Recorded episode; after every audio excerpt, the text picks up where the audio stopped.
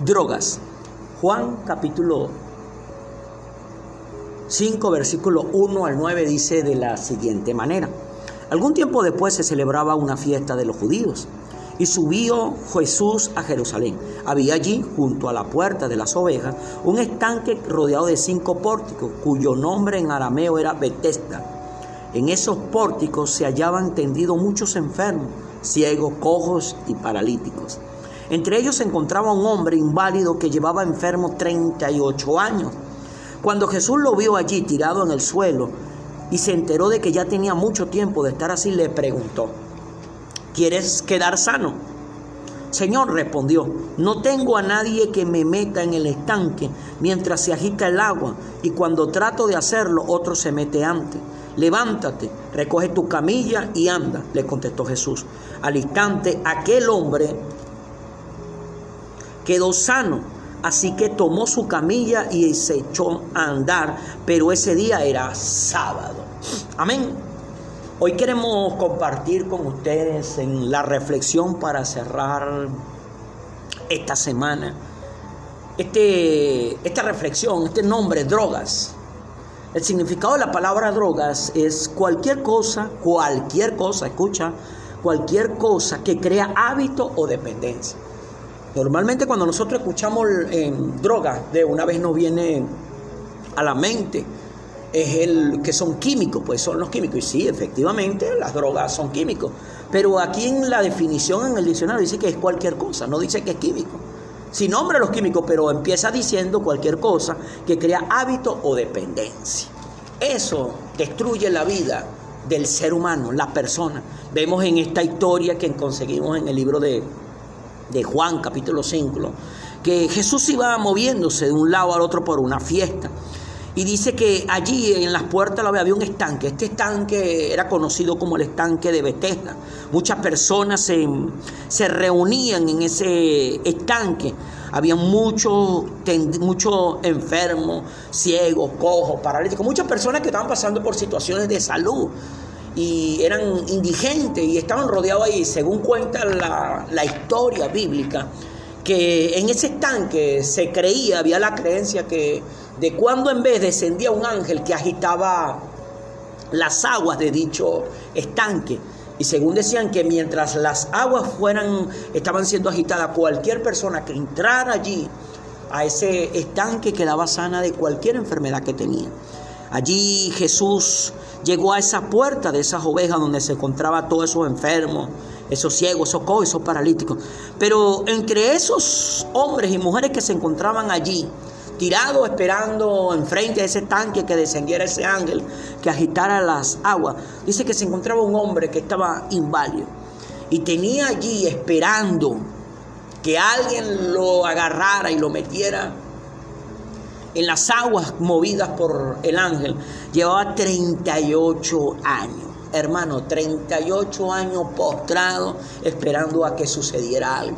38 años postrado esperando que viniera alguien y le, y le ayudara a entrar. Pero dice que cuando Jesús vio a ese hombre, o sea, escuchó, se, se, se, se informó de que este hombre llevaba tanto tiempo ahí, tirado en el suelo, esperando esperando que alguien lo metiera en esa agua, esperando que ocurriera ese milagro. Jesús se acerca a este hombre y le hace una pregunta, que quiere quedar sano. Mire que el hombre, la respuesta después de tantos años, esperando ahí, hermano, 38 años, claro, sí, yo quiero quedar. No, este hombre lo que le respondió fue, tengo, no tengo a nadie que me meta en el estanque mientras se agita el agua. Y cuando trato de hacerlo, otro se mete antes que yo. O sea, estaba esperando un golpe de suerte. O sea, en pocas palabras, este hombre estaba habitado, este hombre estaba allí tirado en un hábito, en una dependencia, un hábito de estar allí esperando que ocurriera algo, una dependencia de que alguien viniera a ayudarlo. Hermano, eso son las drogas.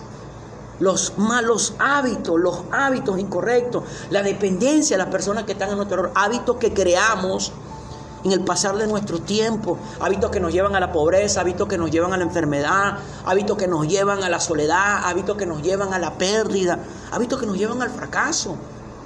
Está la dependencia, hermano, de personas. Hay personas que son adictas a las personas, adictos a la pareja, adictos al, sexo, adictos a, a, cosas que no traen provecho sobre su vida. Esto le estaba pasando a este hombre. Pero miren lo que nuestro Señor Jesucristo le dice, levántate, recoge tu camilla y anda, le contestó Jesús. Al instante aquel hombre quedó sano. Cuando este hombre quedó sano, cuando escuchó la palabra de Jesús, diciéndole que se levantara y que recogiera esa camilla. Hermano, ¿cuánto cargamos esa camilla de adicción, de droga, esa camilla de droga? Tal vez no es alquímico, pero tienes la camilla que dependes a una relación que no te trae provecho, a una persona que no te valora, a una persona que no te respeta, a una persona que no te ayuda. Eso es droga. Entonces terminas una relación, pero no puedes estar sola. Terminas una relación, pero no puedes estar solo. Tienes que buscar a alguien para estar allí acompañado, porque estás adicto, estás adicta a la compañía de alguien, aunque ese alguien te haga daño, aunque sea alguien no te valore, aunque sea alguien te destruya. Esa es una droga. ¿Cuántas veces, hermano, hermana, amigo, que tienes este material en tus manos, estamos adictos a un empleo donde te pagan una miseria, donde no valoran tu esfuerzo, pero estás adicto ahí porque tú crees que dependes total y absolutamente de ese trabajo. Si ese trabajo se llegara a terminar, no, no siente que el mundo se te viene encima, siente que, que, te mueres, siente que, que no vas a poder salir adelante. ¿Por qué? Porque estás adicto a ese trabajo, estás adicto a ese empleo, un empleo que si acaso te da para comer, estás adicto, estás en las drogas allí, te encuentras dependiente de eso. Escuché la historia de un hombre que trabajaba, yo la he dicho en otras oportunidades, en otras en otro material de reflexión, un hombre que que trabajaba como monaguillo en, en un monasterio, en una iglesia. Habían cuatro monaguillos y este hombre tenía muchísimos años, aproximadamente más de 25 años trabajando en esa iglesia. El padre, el cura encargado de esa iglesia, estaba muy anciano y fue removido por, por la iglesia católica, por los dirigentes de la iglesia católica y trajeron un padre nuevo, un padre joven. El padre se reúne con los cuatro monaguillos que había ahí y entonces empieza a decirle, bueno, este domingo eh, fulanito de tal, araeto, fulanito, sotanito araeto, le, le da una tarea a cada uno de los monaguillo. Pero a este monaguillo que tenía muchísimos años le dice, tú me vas a leer el Salmo 23 cuando yo termine la misa. El monaguillo este que tenía tantos años ahí se queda mirando y le dice, pero yo no puedo. ¿Cómo que no puedes? ¿Por qué tú no puedes leer el Salmo 23 en, en ese momento? ¿Qué pasa? ¿Te pasa algo? Y él le dice, es que yo no sé leer ni escribir. El cura se queda mirando, ¿cómo? No, no sé leer ni escribir. Pero tiene tantos años aquí, todavía no ha aprendido a leer y a escribir. No, no aprendió a leer aquí. Pero entonces, ¿cómo hace si usted tiene una función aquí dentro de la, de la institución? ¿Y cómo hace? No, no, no, no me puede servir así, tiene que, tiene que leer. No, pero es que no sé. Y el hombre se había adaptado a no leer, a no educarse. Y llegó el padre nuevo que había tomado las riendas de esta institución. Le dice, no, lo siento mucho, así no me sirve. Si no sabes leer, no me eres de provecho. No me eres una herramienta útil para lo que yo quiero establecer en este lugar. Así que el padre decidió despedirlo, ya que este hombre tenía muchísimos años, le dieron una liquidación, le dieron un cheque, y el monaguillo allí, todo triste, le rogó al padre que no lo, no lo, no lo sacara, no lo botara de su trabajo, ya que este hombre, aparte de que tenía tantos años viviendo allí, él, eh, trabajando allí, él también vivía allí. O sea, significa que se queda sin trabajo y se queda sin techo. Este hombre sale todo triste a las afueras de la iglesia, se siente en las escalinatas que daban a las entradas del local de la iglesia, con, el cheque en la mano. ¿Ahora qué voy a hacer? Si no se hace más nada. De repente allí pensando, reflexionando, le vino una idea. Se acordó que allí iba mucha gente los domingos.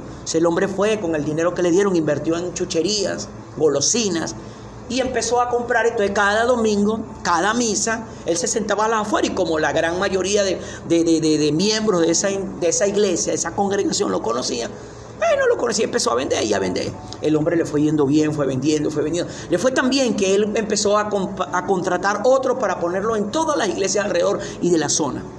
Y cuando pasó un tiempo, el hombre tenía un poco de gente trabajándole a él vendiéndole golosinas y chucherías a, las afueras de cada iglesia de la localidad. Y el hombre fue creciendo y creciendo y creciendo y avanzando tanto que en una oportunidad se le presentó un negocio donde compró una empresa que producía las golosinas.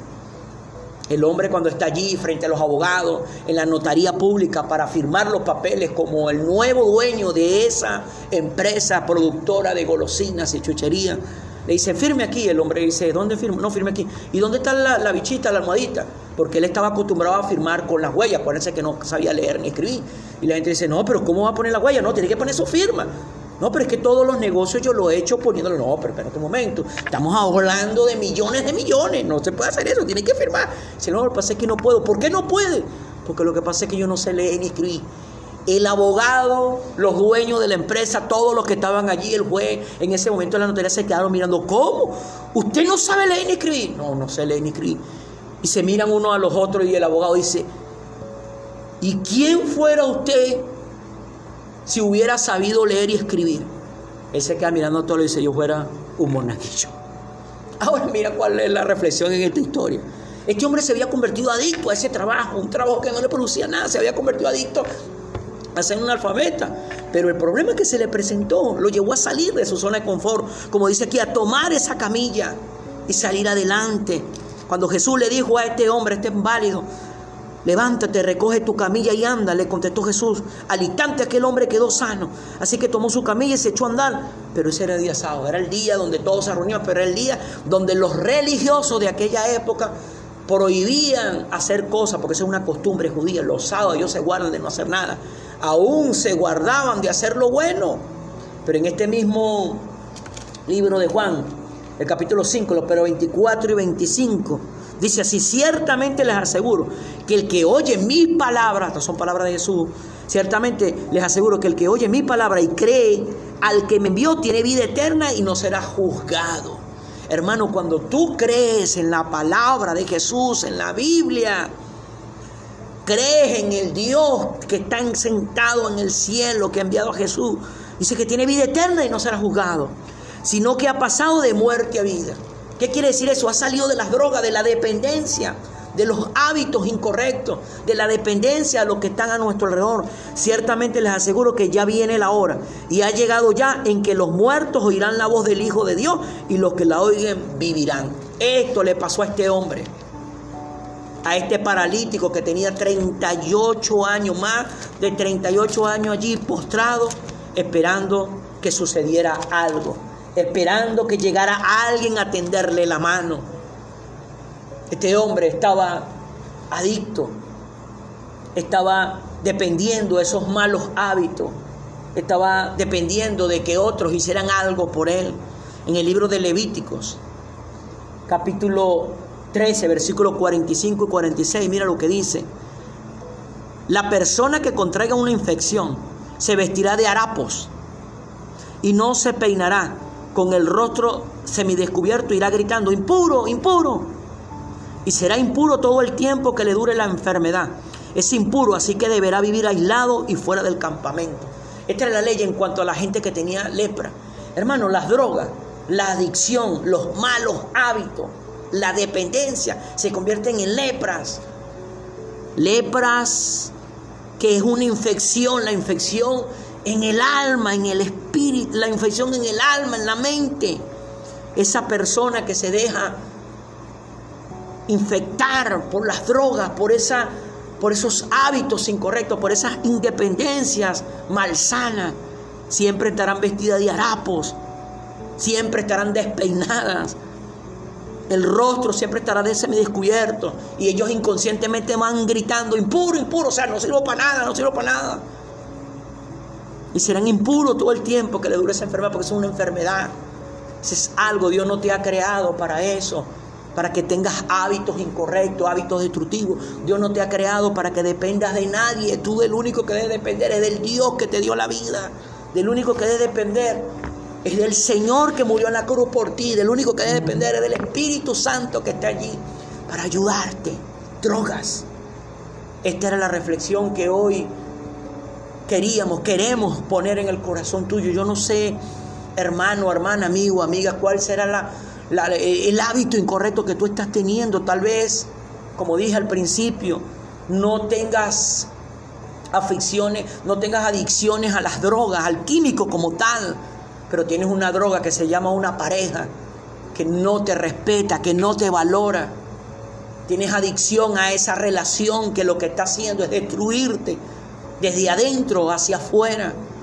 Estás teniendo una relación en la cual una persona que tú escogiste como compañero, como compañera de vida, más que bien te está haciendo mal. Suelta esa dependencia, suelta ese mal hábito porque no está correcto.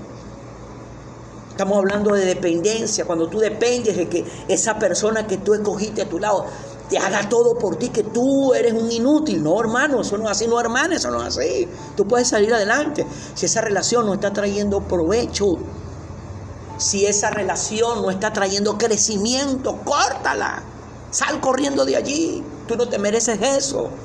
No dependas de eso. Dios te está hablando como le habló a ese paralítico postrado allí, esperando que algo ocurra. No esperes que algo ocurra. Levántate y haz tú que algo ocurra. Dios te está dando esta palabra en este momento y te está diciendo a través de esta herramienta que tienes en tus manos, levántate, toma tu lecho y anda, toma tu vida, toma tu destino y anda, no dependas de otro que haga algo por ti, no tengas el hábito de esperar a que las cosas ocurran, no, construye el hábito de moverte para hacer que las cosas ocurran. Eso es lo que tú debes hacer, salir de las drogas. Las drogas no son químicos, las drogas son malos hábitos y dependencia de cosas o personas que destruyen tu vida, destruyen tu esfuerzo, destruyen tu andar sobre esta tierra.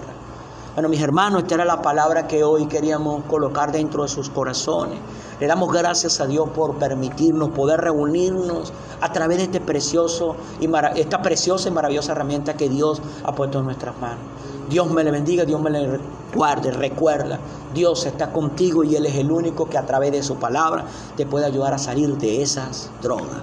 Dios te bendiga, Dios te guarde.